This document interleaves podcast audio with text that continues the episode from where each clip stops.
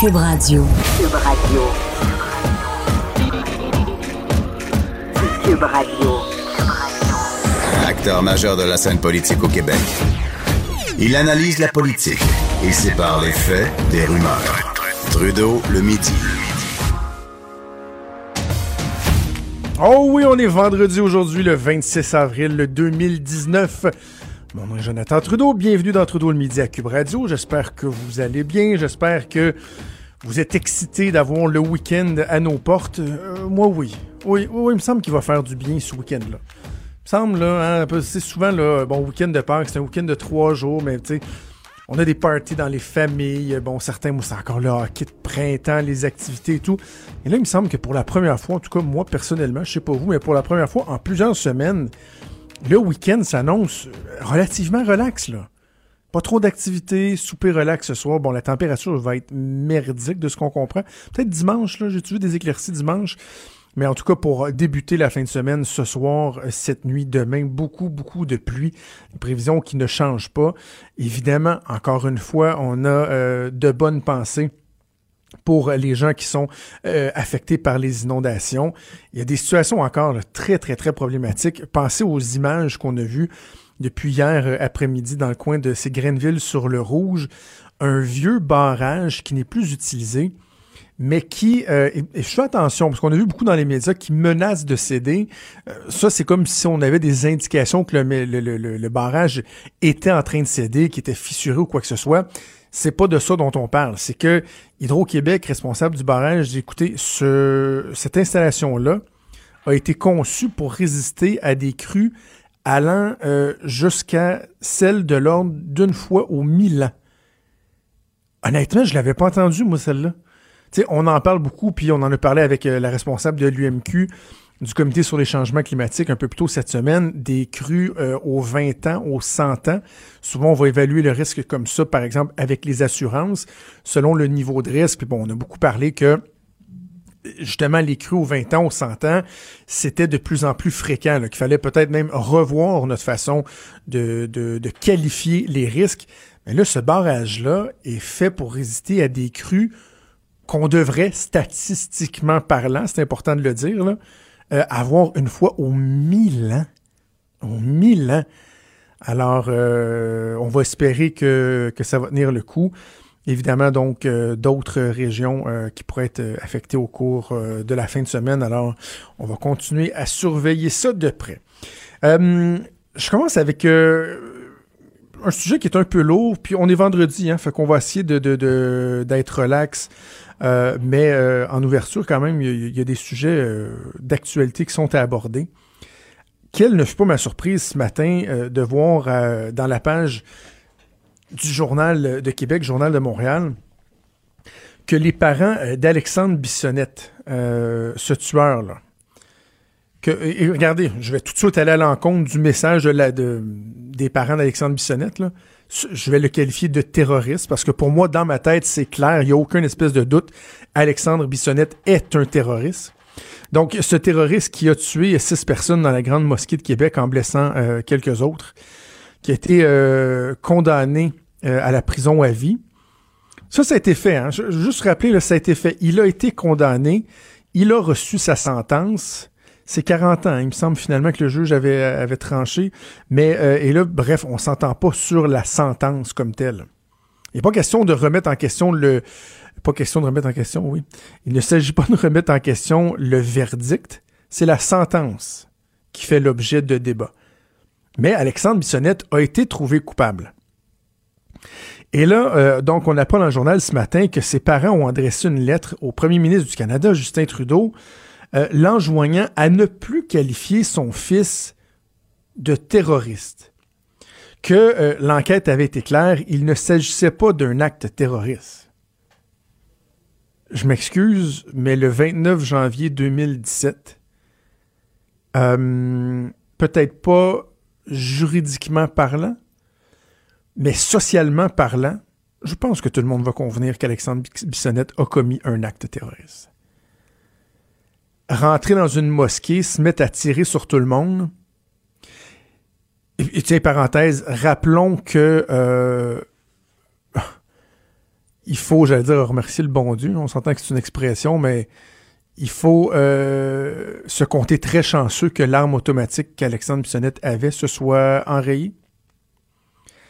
Parce que c'est un véritable carnage. Quoi qu'à six personnes, je considère déjà que c'est un carnage, évidemment, là, mais vous comprenez, l'ampleur aurait pu être euh, autrement différente. On pense à Christchurch, en, euh, entre autres en Nouvelle-Zélande, ce qui s'est passé il y a quelques semaines. Donc, euh, c'est un attentat terroriste.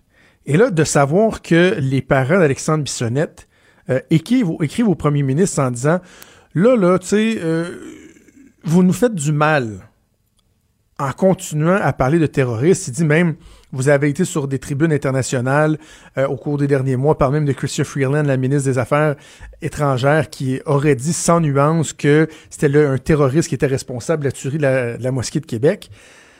Euh, ils font bien de le faire parce que c'est ça qui s'est passé. Et tout le monde, tous s'entendent pour dire qu'il faut être empathique envers les parents d'Alexandre Bissonnette. Évidemment, évidemment.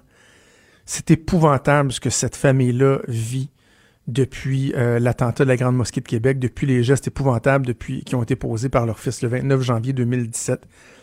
On pense évidemment aux jumeaux d'Alexandre Bissonnette, à son frère jumeau qu'on n'a absolument pas vu dans les médias, tant mieux. Je pense pas que ce soit sa, place d'être dans les médias.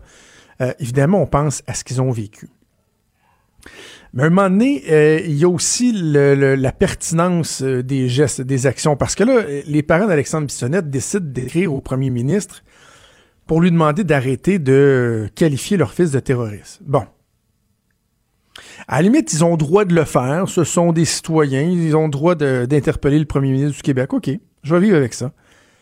Mais d'en faire une stratégie médiatique, excusez, mais je décroche là.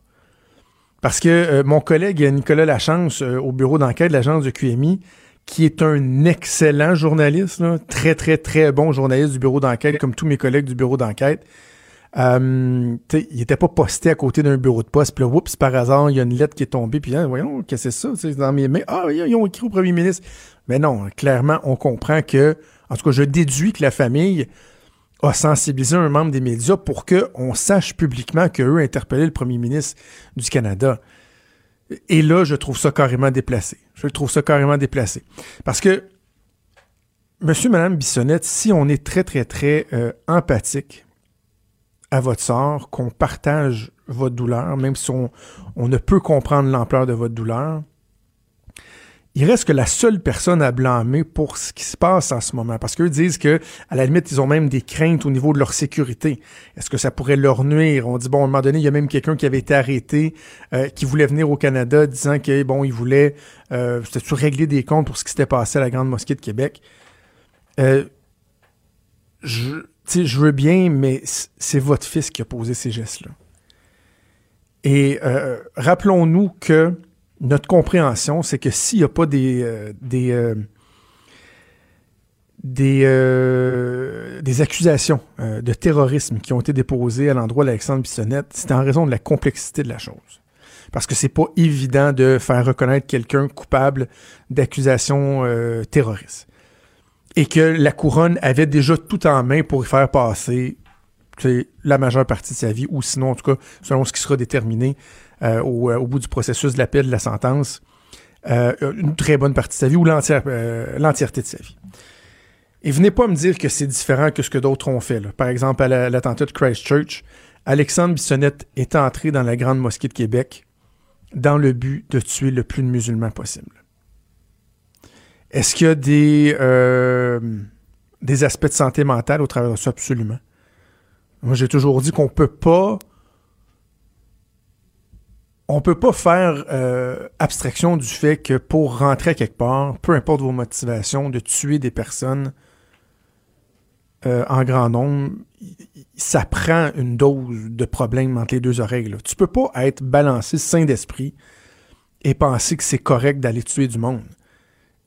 Sauf que de dire qu'il y a des absolument euh, de la santé mentale là-dedans, euh, ce n'est pas d'excuser le geste. Ça reste que c'est un geste terroriste et qu'Alexandre Bissonnette voulait tuer des musulmans, a même déjà dit dans son interrogatoire qu'il regrettait de ne pas en avoir tué davantage. Alors franchement, moi, d'entendre les, euh, les parents d'Alexandre Bissonnette nous dire que leur fils dans le fond, c'est un tueur de masse, pas un. C'est pas un terroriste, là. Je, excusez, mais je, décroche totalement. Je, décroche totalement. C'est ça. C'est un terroriste. Bref, euh, je, je crois pas que c'était pertinent pour euh, les parents d'Alexandre Bissonnette de, de faire parler d'eux euh, dans l'actualité. Et même si je suis pas toujours d'accord avec les positions de notre premier ministre, là-dessus, il a mon appui. Quand il voudra parler d'exemples ou qualifier ce qui s'est passé malheureusement en janvier 2017 à Québec, il a tous les droits de parler d'un attentat terroriste parce que c'était ce que c'était, même si Bissonnette n'a pas été reconnu coupable de ça. Avant d'aller en pause, juste un petit mot, je vais vous parler de Québec un peu, parce que bon, le troisième lien, on le sait, est devenu un enjeu national. Euh, ce qu'on apprend ce matin, c'est que le pont La Porte, ça c'est notre deuxième lien, pour ceux qui ne sont pas habitués à la région de Québec, c'est notre, petit nouveau, notre petit dernier. Il y a juste 50 ans, le pont La Porte des années 70 qui a été construit, qui a été inauguré. Et là, on apprend qu'il se dégrade à un rythme assez impressionnant évidemment, ne tombons pas dans la démagogie. Je suis pas en train de vous dire qu'il va s'effondrer, que euh, ce soir, quand je vais passer sur le pont La Porte, je vais me croiser les doigts puis je vais accélérer en espérant que je me rende à l'autre bord de la rive. Mais non, c'est pas ça qu'on dit. Mais son état de dégradation est tel que j'entendais un expert sur les ondes d'une radio à Québec ce matin dire que le Golden Gate à San Francisco, qui a été construit dans les années 30, est en meilleur état que le pont Pierre-Laporte certains vont dire Ouais, mais tu c'est parce que euh, nous autres, on a les selles de déglaçage, les conditions météorologiques. Ouais, je comprends. Mais ce que le rapport démontre, c'est qu'on a mal fait la maintenance de, ce, de cette infrastructure-là. Donc, le constat, c'est quoi? C'est qu'au cours des prochaines années, assurément, même si la sécurité n'est pas en cause, justement, pour pas que ça devienne un enjeu, euh, le pont La Porte devra faire l'objet d'importantes réflexions. Parallèlement à ça, on a le pont de Québec sais, qui est rouillé, qui en finit plus d'être rouillé. lui, savez-vous quoi? Lui, j'accélère un petit brin quand je, passe dessus. Là. Tu dis, vas-tu me rendre de l'autre bord? il va être encore là demain matin? C'est une question qu'on peut se poser. Et très sérieusement, il y a des gens qui questionnent la fiabilité, la durabilité du pont de Québec. Alors, est-ce qu'il y a vraiment des gens qui vont continuer à remettre en cause la pertinence d'avoir un troisième lien? Parce que si le troisième lien, on le veut pour pouvoir euh, boucler le réseau routier de la région, de la grande région de Québec, pour donner un meilleur accès à tout l'est du Québec pour, entre autres, le transport des marchandises, pour permettre d'améliorer certains problèmes de la circulation, pour faire en sorte que notre trafic passe pas uniquement par un endroit, les deux ponts qui sont à l'ouest. Ben là, en plus, il faut ajouter cet ingrédient-là, c'est-à-dire que qui sait euh, ce qui va se produire dans 5, 10, 15, 20, 25, 30 ans avec le pont de Québec, avec des réfections qui pourraient affecter grandement la circulation sur le pont La Porte. Est-ce qu'il y a vraiment quelqu'un qui pense que c'est pas pertinent d'avoir une alternative qui soit pas collée sur les deux autres, qui soit à l'est? Puis j'ai également mentionné qu'il y a une tour de 60 étages qui va pousser aux abords des deux autres ponts, le phare, dont on devrait commencer la, construction et que déjà on se casse la tête à se dire mais comment tous les gens qui vont soit travailler là ou habiter là parce qu'il y aura de l'habitation vont faire pour circuler en étant juste à côté du pont des entrées-sorties qui sont déjà congestionnées, est-ce que vraiment il faut continuer à se questionner sur la pertinence d'avoir un troisième lien? Et je terminerai en disant ceci. Les, euh, les détracteurs du troisième lien ont souvent accusé les pro-troisième lien de dogmatisme.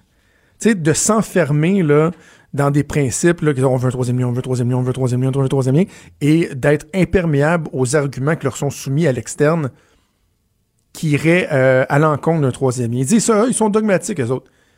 Je m'excuse, mais les anti-troisième liens, vous commencez à être dogmatiques assez pas pire, là. Assez pas pire, parce que vous autres, vous êtes obsédés par le fait que ça prend pas un troisième lien, et au même titre que vous reprochez à certains d'être imperméables aux obstacles, euh, aux obstacles euh, donc aux, éléments allant en compte d'un troisième lien, ben vous, c'est la même chose. On a beau vous montrer à quel point, d'un, les gens le veulent, de deux, c'est pertinent, vous êtes fermé, vous voulez rien savoir. Alors, euh, hein, regardez-vous donc un petit peu dans le miroir. Bougez pas. Cube Radio. Cube Radio, autrement dit. Trudeau, le midi.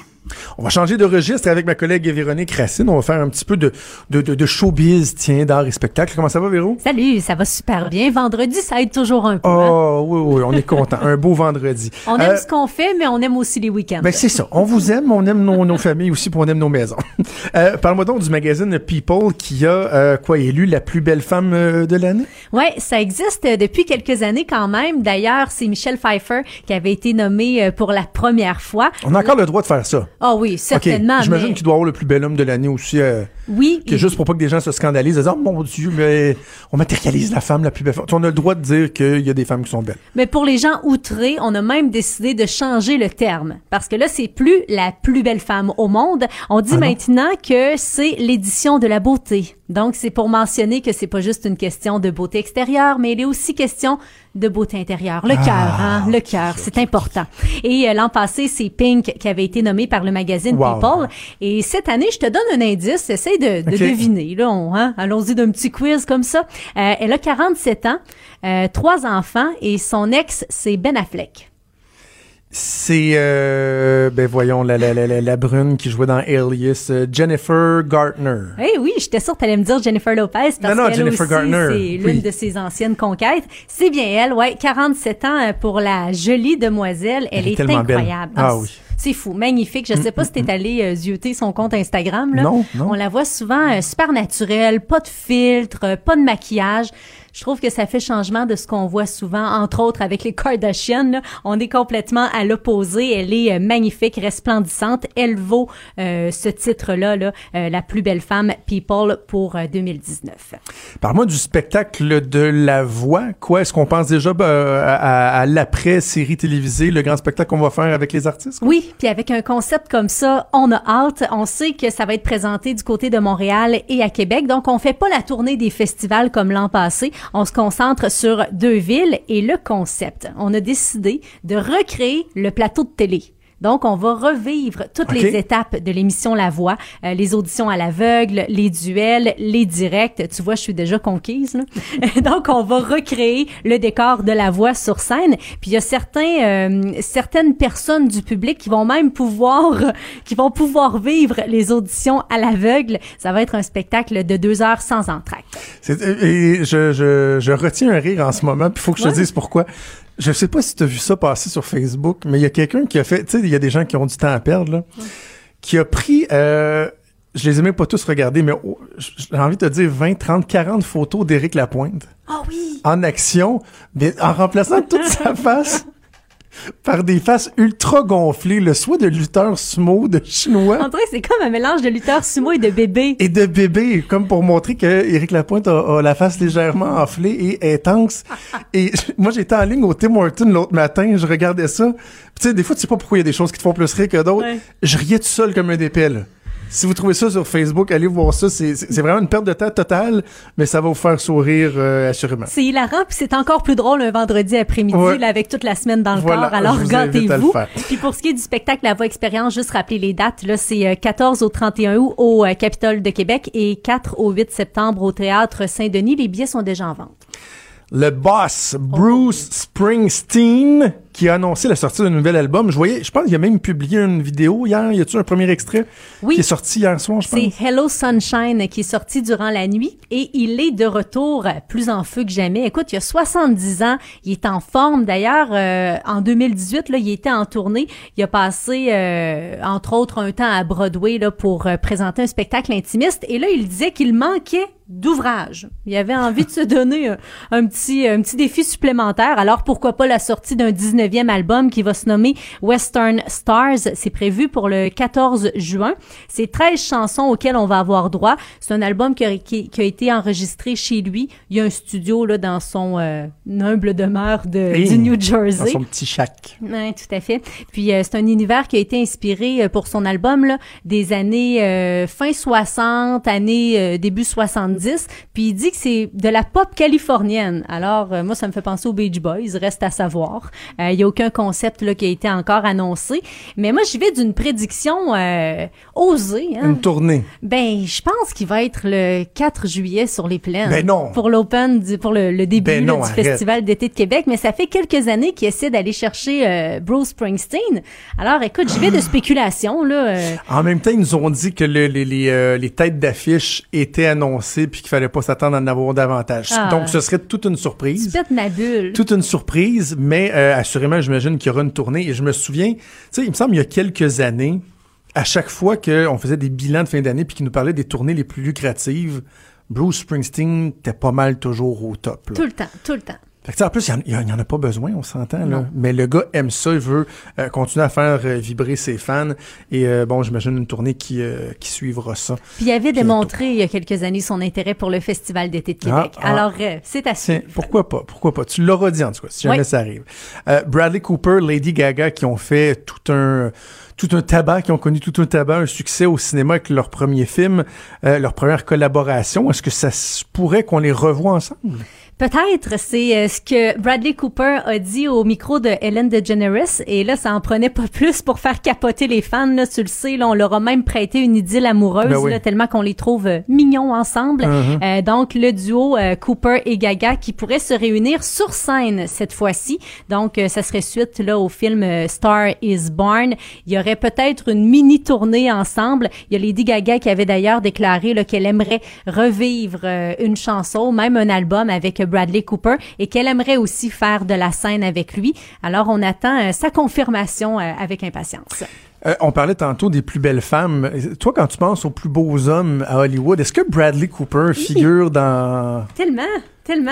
Euh, Il y a, chier, lui, pareil. Ben oui, il y, a- il y a tout pour lui. Écoute, je déteste sa blonde, même que j'en oublie son nom de famille. Là. Écoute, Je fais du qui. déni totalement. euh, Moi, dans ma tête, il était- Irina, Iri- euh, une belle brune. Écoute, elle est, elle est magnifique. Là, le tout pour elle. Là, on va se le dire tout de suite. Là. Ils ont d'ailleurs un enfant ensemble, une petite fille. Parce que tantôt, justement, en parlant de Jennifer Garner, on parlait de. Je, je t'ai mentionné la série Alias, qui est la série dans, dans laquelle euh, Jennifer Garner s'était fait vraiment connaître. C'était. Je te dirais que c'est comme euh, Buffy the Vampire Slayer, mais sans la partie de vampire. C'est comme un genre de mission impossible en série. Et dans le temps que moi j'achetais beaucoup de coffrets DVD là, avec quand les 24 de ce monde sont sortis, Alias a été très très très fort aux États-Unis et Bradley Cooper s'est fait connaître lui aussi dans Alias, jouait un genre de rôle secondaire du meilleur ami Jennifer Garner qui elle était la, la- la protagoniste et il- c'était comme un petit chicot. Oh, Il était nerd, c'est un petit chicot. Tu sais, ma blonde, elle le trouvait cute, mais Sans il, plus. tu sais, pas il tant manquait que un peu ça. de virilité. Et là, un moment donné, il a, je sais pas ce qui s'est passé, il a vieilli, il s'est entraîné.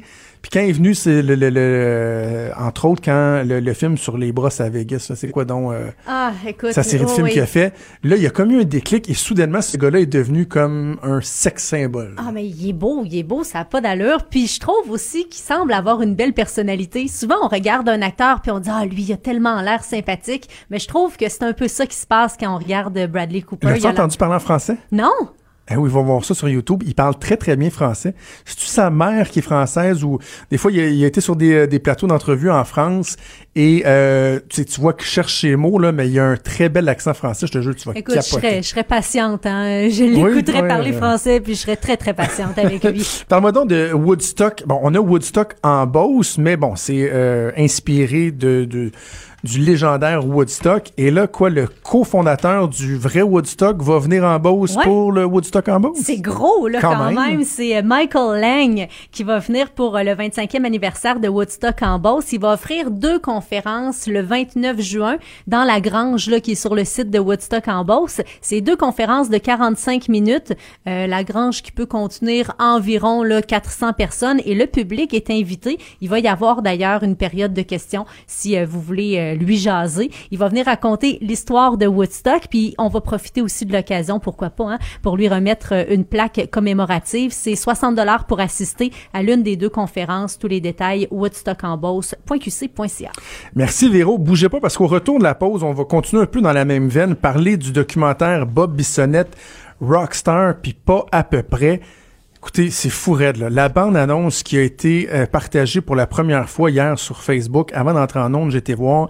C'était rendu à 285 300 visionnements. C'est énorme, énorme. C'est mon ancien collègue et ami euh, Bruno Lachance qui est derrière la réalisation de ce documentaire-là avec sa partenaire et en affaires et en amour, Marie-Claude Charon. Ils vont être en studio avec nous pour en parler dans quelques instants.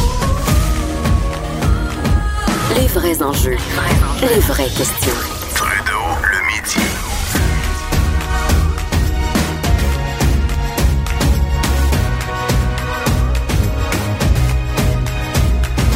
Cube Radio. Proche mes patins. Les lumières sont éteintes. J'ai fait ma dernière feinte. J'aurais pu demain ou J'accroche mes patins.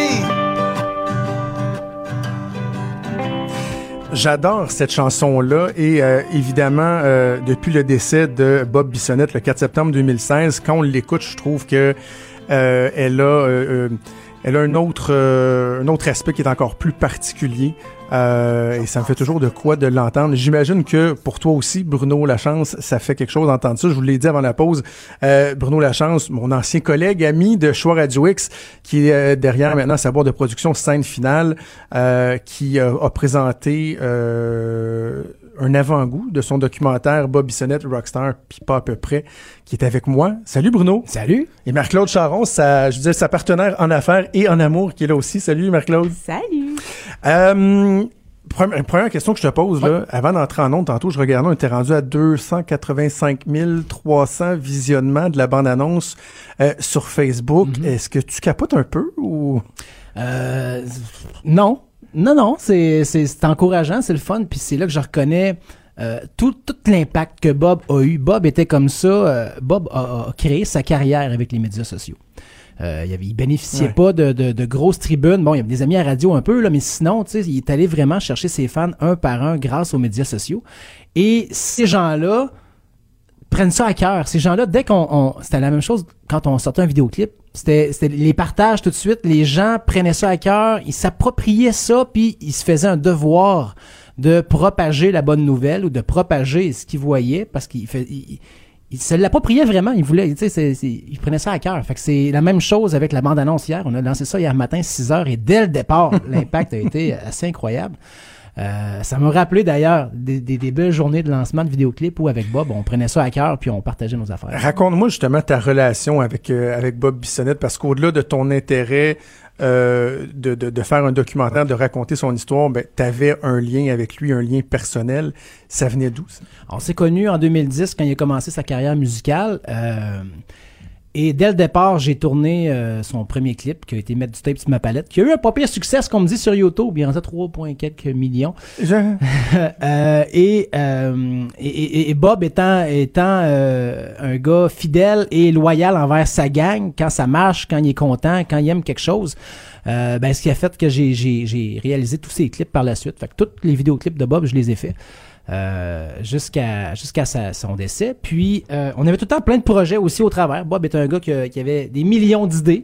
Il n'a pas réussi à, à- à en réaliser 1% de tout ça, mais c'est quand même énorme. Et, Il y avait le stade olympique. Hein, ah, il y en avait, en avait des affaires. Là. Oui, le stade olympique, c'était un beau projet qu'il voulait faire. Il, il voulait remplir le stade olympique euh, parce qu'il voulait faire sa rentrée montréalaise. Il y avait un show de prévu à Montréal au Club Soda euh, quelques semaines après sa mort. Mais il voulait vraiment faire un événement à Montréal puis amener du monde de partout dans la région pour remplir le stade olympique. Ça aurait comme été un, une espèce de... de regarde, je, je débarque avec ma gang et voici ce qu'on fait. Et euh, le projet qu'on avait en commun, Bob et moi, ben, c'était de faire un film. C'était niaiseux de même. Là. Ah On n'a jamais dit quoi, comment, pourquoi, mais ça, en même temps, il, il trouvait ça, il trouvait ça intéressant, il trouvait ça le fun, puis il voulait qu'on qu'on fasse quelque chose comme ça. Puis suite à son décès, ben ça n'a pas été si long que j'ai fait, ben non, mais faut, faut que je le fasse. Ben, en fait, c'est ça. Bon, euh, 4 septembre 2016, Flatlands, Nouveau-Brunswick, il y a l'accident d'hélicoptère. Frédéric Descosses, le pilote, euh, qui perd la vie. Bob Bissonnette également. Michel Laplante, seul survivant de l'accident. Bon, évidemment, comme tout le monde, particulièrement les gens qui étaient proches de lui, mais on a l'impression que tout le monde était proche de lui. Là. Mhm. Il y a tellement de gens qui ont été touchés. T'encaisses le choc. C'est émotif, c'est personnel parce que tu avais un lien avec lui. Ouais. À partir de, de quand, dans ta tête, tu dis je dois faire vivre son souvenir, je veux faire quelque chose, je veux mettre Ça- un projet de l'avant. Ça a vraiment pas été long, je te dirais. C'est peut-être même trop court pour certains parce que moi, c'était un besoin. Tu sais, au début, je le faisais, euh, c'était presque une thérapie pour moi, Mm. parce que j'ai passé six ans de ma vie assez intense à avoir des projets, à, à avoir des idées pour lui, pour des clips, pour des, des promos, des trucs comme ça. Tu sais, il servait des, des médias sociaux beaucoup, puis c'était moi son gars qui faisait des vidéos pour les médias sociaux. Tu sais, fait qu'on on, on- on misait beaucoup là-dessus. Il y avait beaucoup d'idées. Fait que j'avais toujours des, des, des projets. Moi, j'ai toujours une partie de mon cerveau entre 2010 et 2016 qui était pour Bob Bissonnette. C'est ça, c'est pour faire avancer ses projets. Fait que pour moi, c'était comme une thérapie aussi de dire, gars, je continue à avoir sa grosse face dans mon ordinateur, puis je fais du montage avec des trucs, puis je fais avancer ça à un autre stade. Fait que dans les mois qui ont suivi, je dirais dans le temps des fêtes euh, 2000, euh, janvier 2017, j'ai rencontré la, la- la famille de Bob, que je connaissais un petit peu, mais pas tant que ça. euh, pour leur parler, parler du projet. Puis en même temps, tu sais, je suis allé, allé doucement, j'essaie de Mm. bien faire les choses avec tout le monde. Puis euh, moi, j'étais conscient du temps que ça allait prendre à faire aussi. tu sais. Fait que j'ai dit, pour vous autres, c'est peut-être court, peut-être j'arrive vite comme ça, mais en même temps, je sais que ça va prendre 2, 3, 4 ans à faire. Fait que, il faut, faut commencer à faire les démarches là pour mener quelque chose à terme dans, dans quelques années. Et tout de suite, j'ai senti l'approbation de ces gens-là parce qu'ils savaient qu'on se connaissait bien, ils savaient que j'allais faire tout ça de la façon que Bob voudrait que ce soit fait. Puis ça, c'est important pour moi aussi. J'essaie d'impliquer les gens qui étaient proches de Bob, sa famille, sa blonde, ses, amis. Bob avait plein de bons amis. Ces gens-là sont impliqués dans le projet parce que je veux que ça ressemble à Bob Bissonnette. Tu as tourné, tu as réalisé beaucoup de, de clips, Mm. vidéos, euh, documentaires. Est-ce que c'était ton premier? Oui, vraiment. Euh, Comment, on, comment on organise ça? Comment on, on se fait un plan de travail? C'est gros. c'est, euh, c'est, c'est, ça a été, euh, tu sais, les premières étapes, j'avais pas d'idée d'angle à aborder. Tu sais, là, j'ai dit, gars, je laisse tomber à poussière un peu, puis en même temps, j'accumulais des archives. J'avais comme fait une espèce de, de, de demande pour avoir des archives de des fans, d'avoir des archives. Parce que Bob, c'est particulier. Il a eu une carrière au hockey quand même dans, dans LHJMQ. Il a joué avec les Olympiques de Hull. Il était capitaine des Olympiques de Hull pendant deux, pendant quelques années. Et euh, suite à ça, il y a eu une carrière musicale. Donc, il y a quand même beaucoup d'archi- d'archives qui étaient retraçables de Bob. Fait que c'était de, de mettre ça en, en- en commun, de- d'analyser tout ça. Puis suite à ça, dans les, la dernière année, j'ai commencé avec Marie-Claude, ma copine, des productions scène finale. On a commencé à se promener puis à faire des entrevues. On a rencontré 55 personnes pour faire des entrevues, euh, des gens proches, la famille, euh, des gens, tu sais, Claude Julien justement, qui était son Ben oui. coach, euh, des gens avec qui il a joué au hockey, qui, qui étaient devenus de très bons amis, des Maxime Talbot qui a ga- gagné ensuite la Coupe Stanley avec les Penguins de Pittsburgh. Il y a eu des gens comme ça, des Michel Laplante. euh, Mon collègue Jean-Charles Lajoie aussi qu'on collègue voit. Jean-Charles, Jean-Charles qui m'a donné un maudit break. Jean-Charles qui était, qui appréciait tellement la présence de Bob, qui en tant que gars, tu sais, pas, pas seulement la musique, mais tu sais, il a déjà booké Bob dans un festival à Cowansville, tu sais, il était, Ah oui? il- il- il- ces deux-là, tu sais, quand ils communiquaient ensemble, ça faisait quelque chose, et ça, ben, Jean-Charles, il est, il, il- m'aide, beaucoup, tu sais, parce que il, croit en la patente, puis il veut, il veut que ça marche, il veut, il veut, il veut que Bob, ça marche à Montréal, tu sais, ce qu'il a jamais réussi à faire. Mais Caroline, on, va, on veut le faire, tu sais, on veut, on veut que les gens de Montréal apprennent à connaître Bob Bissonnette mieux vaut tard que jamais. Puis je pense qu'avec ce projet de documentaire-là, ils vont peut-être saisir un peu l'ampleur du phénomène qui était, qui, qui était, qui était quand même gros avant son décès, mais qui, qui a explosé par la suite. là. Tu rencontres beaucoup de, de personnes euh, dans le documentaire, tu l'as dit. On va peut-être écouter un extrait euh, de la bande-annonce, justement, euh, qui a été diffusé hier. Quand t'es proche de Bob Bissonnette, quand tu passes une journée avec lui, la vie est belle. J'adorais la vie qu'on avait. On avait vraiment une belle vie. Cette journée-là, c'est magnifique, puis on tripe, puis c'est juste serein. On était heureux, fait que c'est super. Je trouve écœurante.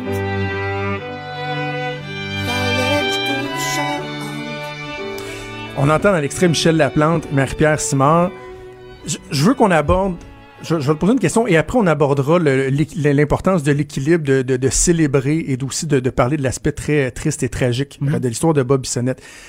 Mais par rapport aux rencontres que tu as fait, les 55 rencontres que tu as fait, euh, humainement, là, ça doit pas toujours être évident parce que toi, à chaque. Toi, tu rencontres une personne, elle, elle revit Ouais. bon, les, les- les meilleurs souvenirs, mais aussi la douleur. Toi, euh, t'es es professionnel, mais t'es émotivement impliqué là-dedans. Mm-hmm. Est-ce que ça a été difficile à faire? Pas tant que ça. On dirait que je suis capable de, de- de porter l'autre chapeau euh, pour les entrevues. Tu sais, honnêtement, on est une petite équipe. C'est un film, c'est fait avec zéro subvention. On fait ça, c'est ma compagnie de production avec ma copine. On fait ça tout seul. Tu sais, on, on bénéficie d'aucun argent public. Donc, c'est vraiment euh, petit, petit setup, petit budget. Tu sais. Fait que j'arrive là, moi, puis on s'occupe de trois caméras, puis on s'occupe de, de maquiller puis d'éclairer. C'est ça, Fait t'as que des trucs à Je faire, m'arrange ouais, que le son sonne bien, puis que l'image soit belle, puis que, tu sais, fait que oui, humainement, il faut que je sois aussi connecté avec la personne, puis qu'on puisse euh, bâtir quelque chose, mais je- j'ai plein d'aspects techniques à penser aussi. Fait que, tu sais, ça me, ça me- je décroche un peu plus des fois, mais euh, c'est sûr que c'est, c'est- ça n'a pas toujours été facile. tu sais. En Des le entrevues, qui- montage des entrevues qui ont duré tu 2, dois- 3, ouais. 4 heures à faire. Puis que, euh, tu sais, c'est sûr que quand tu abordes l'aspect du décès, c'est- ça, ça brasse quelque chose. Mais je pense aussi que ça a été une belle thérapie pour plusieurs personnes Mm. de pouvoir en parler librement euh, pendant de nombreuses minutes. Ben, Il y en a des Michel plusieurs, Laplante. euh, Il y en a plusieurs qui disaient justement, euh, c'est la première fois que je m'assois puis j'en parle pour de vrai depuis que c'est arrivé. Là. Mm. Fait que oui, ça Fait a fait ça- du bien ouais. Puis moi, en tant que, que, que le gars après ça qui se ramasse devant son ordi tout seul, euh, sais, on dirait que, encore une fois, je peux porter les, les, les deux chapeaux. Je le fais au départ, je montre quelque chose, j'ai une idée de base, je le place, je m'arrange pour que tout passe bien, que les émotions soient là, qu'on entend bien, qu'on voit bien, qu'on voit bien. Et on dirait que si je prends un break, là, deux, trois jours, puis que là, je me rassois, je pèse supplé, là, je fais tabac. Hey, wow, Ah ok, ouais. ouais, là, je Tu prends quelque chose. c'est ça, là, je, me, je le vois plus comme un, un auditeur, un, un spectateur, puis là, je fais, oh, ok, c'est, c'est hot, là. Comment, justement, bon, la question de- du dosage, là, entre célébrer sa vie, le, le, le, le, côté sympathique et, bon, l'inévitable qui est de parler de son, son décès, l'aspect tragique, le trou que ça, ça laisse. Comment t'as abordé ça, cet équilibre-là? Je voulais pas aller trop dans le, dans le pleurnichage non plus, parce que Bob Bissonnette, c'était pas ça. Ouais. Euh, J'essaie vraiment de le faire à son image. Fait que c'est sûr que, tu sais, il y a beaucoup de musique, il y a beaucoup de, de, de célébration de la vie. Comme tu dis, c'est, le party, c'est, euh, c'est l'intensité. Tout était intense. Euh, fait que c'est d'y aller là-dedans. Veut, veut pas, faut, faut aborder le décès, mais c'est pas, ça prend pas une énorme place pour l'instant dans, dans le comment, résultat dans, dans, ton procédé, comment tu l'as abordé en termes de, de séquence? Parce que euh, moi, ce, que toi, tu vis avec euh, Bob Bissonnette, moi, je, je, l'ai- je le vis un peu avec Jean Lapierre. Ouais. Tu sais, J'ai participé au livre qui a été, euh, euh, qui a été écrit par Marianne White sur euh, Jean Lapierre. Puis, tu sais, Marianne, elle a décidé, par exemple, euh, d'évacuer la question de l'accident d'avion au début du Ouais. livre pour, après ça, se concentrer sur le reste. Toi, est-ce que tu as décidé de faire début, milieu, fin, le ponctuer un peu comment ou, ou tu l'as C'est fait? assez chronologique, je te dirais. OK. Mais c'est drôle parce que tu fais le lien, puis c'est sûr que là j'ai une version, j'ai une version de fait du film, mais je vais, je vais continuer de l'adapter un peu parce que c'est encore un peu trop long. Mais euh, oui, effectivement, je, je commence euh, assez, assez rapidement avec, avec l'accident pour que les gens puissent. Tu sais, dans le fond, moi je voulais que dans les cinq premières minutes, les gens comprennent l'ampleur, premièrement, de ce qu'ils pouvaient avoir. C'était quoi un show de Bob Bissonnette? Pourquoi les gens, pourquoi des fans de même partout au Québec, tu sais? Pourquoi? Fait que donc, il fallait montrer l'espèce de gros party qu'ils pouvaient créer en peu de temps. Mais c'est sûr que euh, après ça, euh, il y y a l'aspect de, de, de l'accident d'hélicoptère. Et ensuite, ben là, on apprend à connaître le personnage, on apprend à, à voir un peu son passé, euh, les, les, les- sa relation avec ses parents, toutes ses valeurs, ça a parti comment. Puis c'est dès le départ, tu sais, tout ce qui a créé le personnage Bob Bissonnette, ça a commencé avec avec un Roberto Bissonnette plus jeune, qui mais qui avait déjà ces caractéristiques caractéristiques là et qui qui, qui les a juste développées au fil des ans. là. Fait que euh, je suis assez chronologique quand même dans mes affaires, mais tu sais, c'est quand même. euh, je dirais, il faut, que ça- faut que ça reste divertissant du début à la fin. C'est un film. Là. Fait que, Bande annonce qui est sortie hier, euh, ça va être présenté officiellement au mois de septembre. Ouais. Bon, j'ai vu que le, le- le DVD est en pré-vente, donc les gens qui peuvent le réserver. Quelle vie tu souhaites pour le documentaire? Euh, As-tu eu ou souhaites-tu avoir des pourparlers pour qu'il soit diffusé, euh, que ce soit à la télé, dans des salles, peu importe? Qu'est-ce, comment tu vois ça? Ben, ce qui est le fun avec un projet comme ça, c'est ça, c'est qu'il peut avoir plusieurs vies. Mm. Euh, le, c'est sûr que le lancement qu'on va faire, ça va être un gros party, ça va être un événement. Il faut que ce soit encore une fois à l'image de Bob. On Eh, veut que ce ouais. soit au maximum à l'image de Bob. Euh, et ensuite, ben une vie en salle, c'est sûr que ça peut se faire aussi parce que euh, Bob avait tellement de succès un peu partout en région que je pense qu'il peut avoir aussi une demande pour pour ce film-là dans plusieurs régions du Québec, que ce soit en Abitibi, en Gaspésie, Mm. c'est à Côte-Nord. Donc, euh, ça, oui. Et ensuite, bon, ben, sortie DVD, sortie euh, en streaming, bien sûr, euh, download et, et tout ça. Et par la suite, ben oui, c'est sûr que une, diffusion télé, selon moi, euh, clôturerait bien, bouclerait la boucle. Puis c'est, je, en tout cas, je suis pas mal persuadé que, que, que, que ça pourrait très bien fonctionner parce qu'on se rend compte là que, Colin, il y a encore un, un impact incroyable et que les gens, Mm. en, les gens, c'est un besoin, tu sais, les gens en veulent. Euh, fait que c'est sûr que ça pourrait, euh, ça pourrait satisfaire plein de gens. Puis moi, le but là-dedans, ben, c'est, c'est pas compliqué, c'est que les gens regardent ça, puis comprennent c'était quoi l'ampleur du personnage et, et veulent en savoir plus, veulent acheter de la musique, veulent, c'est, c'est, c'est ce qui va rester après ça pour, euh, pour écouter les chansons puis faire vivre sa musique. Avant de te laisser, je veux que tu me parles un peu de ta boîte scène finale. Tu avais une bonne job en radio, tu étais bien établi sur le site, tu réalisais des clips, des pubs. À un moment donné, tu as décidé, même chose pour Marc-Claude, de laisser ça de côté, de partir une boîte. Parle-moi donc un peu de scène finale. Euh, ben, c'est un projet avec Marie-Claude, euh, qui est ma copine, puis euh, c'est ça. Dans le fond, Marie-Claude fait de la photo, Marie-Claude fait du graphisme. On avait comme des skills qui se, complétaient. Moi, je faisais du vidéo. et au travers de tout ça, bon, ben, on était souvent demandés ensemble pour sortir des idées, pour tourner des vidéoclips, entre autres. Et euh, ben, c'est le genre d'affaires qu'on on aime ça, des projets comme ça, c'est le fun. La routine n'est pas là, c'est vraiment, c'est vraiment le fun à faire.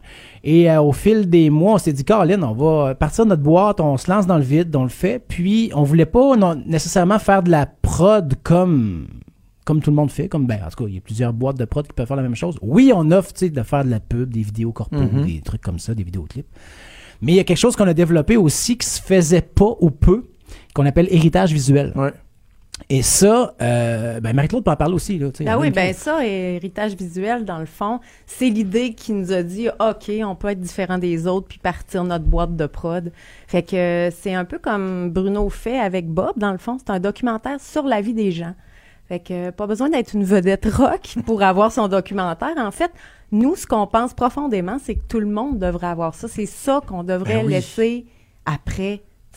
Puis pas penser à la mort quand on pense au documentaire euh, héritage visuel qu'on fait pour les gens, parce que faut le faire pendant qu'on est vivant, pendant Ouais. qu'on est en santé, pendant qu'on a toute notre histoire à raconter, qu'on a nos souvenirs.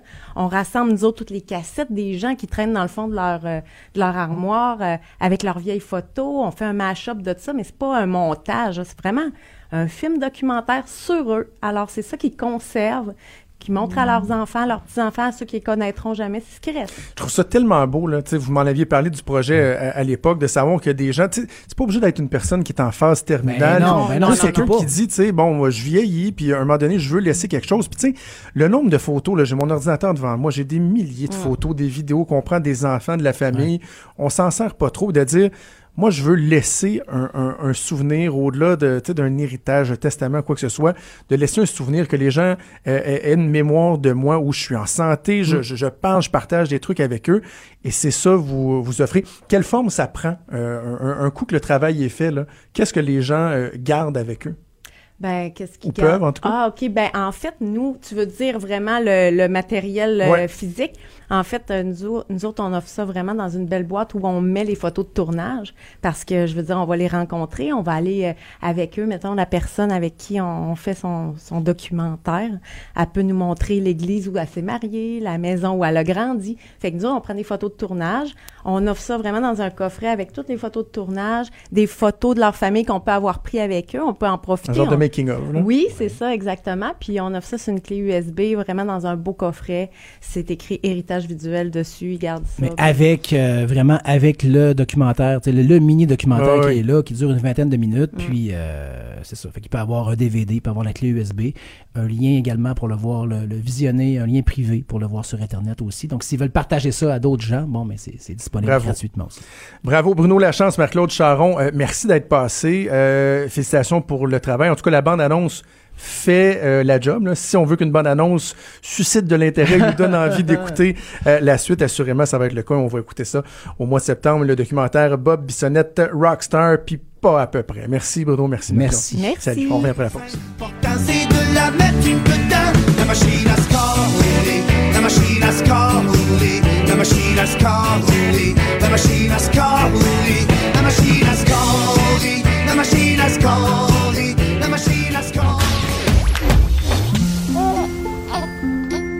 Quand Trudeau parle de politique, même les enfants comprennent. Jusqu'à 13h, vous écoutez Trudeau le midi. Cube Radio.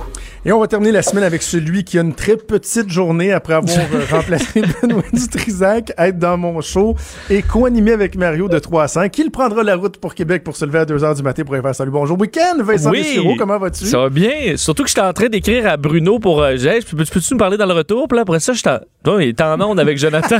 Maudit. Ouais, ouais. Fait que là, j'ai dit, ben, laisse faire.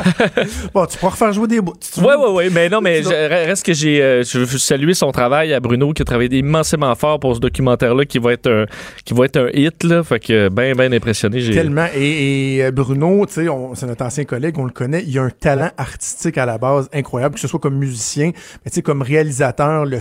sens de l'image et tout. Il y a vraiment ça en lui. Ben, je regardais tantôt parce que le vidéoclip d'une de ses chansons dans lequel je joue là, je suis un figurant dans un des clips de Bob et euh, on est C'est quoi? c'est- ben, ils sont toutes folles. Ok, attends, je vais prendre ça. Ok. C'est 3 millions de, de visionnements quand même. 3 millions, euh, c'est quelque chose. Ça a toujours été fait pro. Tu vas me voir, j'ai l'air un petit, j'ai quand même quelques années plus jeune euh, déjà, mais on me Je savais pas que reconnaît. t'avais fait de l'acting. Me- ah oui, mais tu vas voir, je suis bon là, j'étais un naturel, euh, un homme milieu naturel fou, ouais. Milieu talent. Parle-moi donc des, euh, des gagnants à la loterie. J'ai quasiment l'impression que c'est un euphémisme, la façon que tu me présentes le, le- le sujet. Pas toujours facile, la vie de gagnant à la loterie, parce que je trouve tellement qu'effectivement, euh, ça n'a pas l'air d'être si, si Mm. facile que ça. Là. Des Non. cas qui sont pires que d'autres, quoi? Ouais, ben on a vu euh, au Québec, il y a eu des documentaires là-dessus, à quel point c'est pas toujours facile d'être un gagnant à la loterie. Mais il y a deux, deux histoires qui touchent ça euh, aujourd'hui. La première qui est un peu particulière, c'est qu'en Angleterre, deux gars qui gagnent euh, 7 millions, en fait 4 millions de, de pounds, là, donc c'est à peu près 7 millions de dollars canadiens, sur un gratteux. Là. Ils ont des, quand même des gratteux assez intenses en Angleterre, là, mais gagnent 7 millions de dollars. Mais, et sont sur le party depuis, c'est depuis, le, depuis Pâques, là, donc euh, le lundi pascal et euh, le lundi saint. Et euh, le problème, c'est que l'argent, pour l'instant, est gelé. Parce que lorsque le service de, de la loterie, euh, bon, euh, qu'on veut valider évidemment que le billet est réel et tout ça, le billet est effectivement réel, il a été payé par une carte de crédit, de débit. Mais là, il demande, euh, évidemment, vous, donc cette carte de débit-là est reliée à quel de vos comptes euh, de banque personnelle. Et les deux n'ont pas de compte de banque. À- alors, on dit, OK, ben donc la carte vient de vient de où? Et là. On est plus là. Ah, c'est Joe euh, c'est le nom c'est John. Euh, on a passé du cash à John puis euh, John n'est plus là. Bref une histoire tellement louche Oh. que pour l'instant le 7 millions est gelé. Surtout que les deux gars qui sont sur le- qui ont pas arrêté d'être sur le party semble-t-il encore aujourd'hui là sur le champagne puis les cocktails puis ah ouais donc euh, sont des en fait un des deux là, Watson était sur la liste des gens les plus recherchés de sa région. Ben et depuis, en fait, il était au mois de juillet 2017 pour ne pas s'être présenté à la suite d'une accusation de vol. Et Ah. l'autre euh, est à 22, euh, 20 22 euh, cas là, devant les tribunaux pour 45 offenses différentes. Alors, c'est des habitudes du système de justice. Il gagne 7 millions avec une histoire un peu louche. Alors, pour l'instant, tout est gelé. Ce serait intéressant de voir s'ils vont avoir leurs millions. Mais pour l'instant, ils semblent confiants parce que ils flambent, là. Ils flambent euh, sur, euh, sur un moyen temps. Et l'autre histoire, c'est qu'aux États-Unis, il y a eu un le troisième plus gros lot de euh, qui a été gagné dans les, dans, dans les derniers mois, là, 768 millions euh, de- aux États-Unis. Ben, le, le gars, Manuel Franco, 24 ans, qui a gagné donc le Powerball, euh, a, est obligé, lui, de sortir. Il a fait une conférence de presse cette semaine parce qu'il est obligé, dans le Wisconsin, ça dépend des États, obligé de dévoiler son identité. Mais lui, ça lui fait visiblement pas plaisir parce que dans la conférence de presse, il répondait le moins possible d'informations. Et euh, entre autres, on est en train de discuter au Wisconsin de justement resserrer les règles pour protéger un peu les gagnants de gros montants. Parce qu'entre autres, il y a un avocat qui est expert là-dedans qui a parlé au New York Times, il s'appelle M. Curlan. Lui, c'est un avocat des, des euh, nouveaux riches par la loterie. C'est quand Ok. même intéressant. Il a été, entre autres, l'avocat de, de- de la personne qui a gagné en Caroline du Sud 1,5 milliard de dollars euh, l'an dernier, le méga million. million. Alors, c'est son client. Et lui, il donne, entre autres, comme conseil, il dit avant d'aller chercher ton, tes, tes millions, tu supprimes tous tes comptes de médias sociaux. Alors, tu le fais avant, là, tu supprimes tout. Euh, ensuite, tu euh, effaces ton adresse là, de, de tout ce qui est public.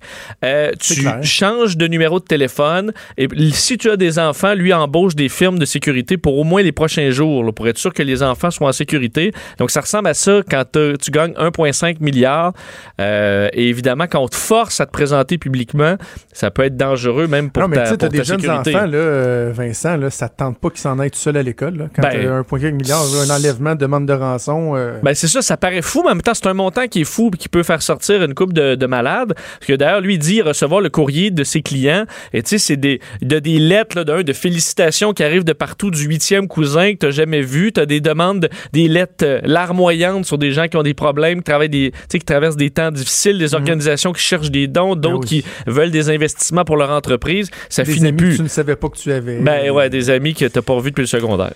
C'est ça. OK. Hey, je veux que tu me parles des stratégies de, de drague. Il y a une stratégie qui est- qu'on appelle hard to get. Donc, Ouais. tu sais, de se montrer un peu débonnaire, désintéressé. Là, bah, je sais pas. Tu sais, Puis là, ah, la personne va encore plus vouloir m'accrocher. Est-ce que euh, pour un gars de jouer cette stratégie-là avec une fille, est-ce que est-ce que c'est gagnant? Ben, on a souvent parlé de ça. Essaye d'avoir l'air un peu plutôt qu'avoir l'air de, tu sais, un petit chien la langue à terre. là. Euh, de- Comme la de- règle du 3, trois jours. Là. Tu sais, Après la première date, là, dans mon temps, on disait, là, tu sais, attends, euh, c'était deux ou trois jours. tu sais. Ah ouais? Rappelle pas le lendemain tout de suite, tu vas l'air comme, comme si tu voulais trop. Là. OK, Il bon, reste un tu peu vois. distant. Ben là, la, la science s'y est intéressée, l'Université de la Norvège, euh, sur est-ce que c'est vraiment euh, une effi- efficace de jouer le hard to get? Et finalement, pour les hommes, c'est vraiment la technique à avoir.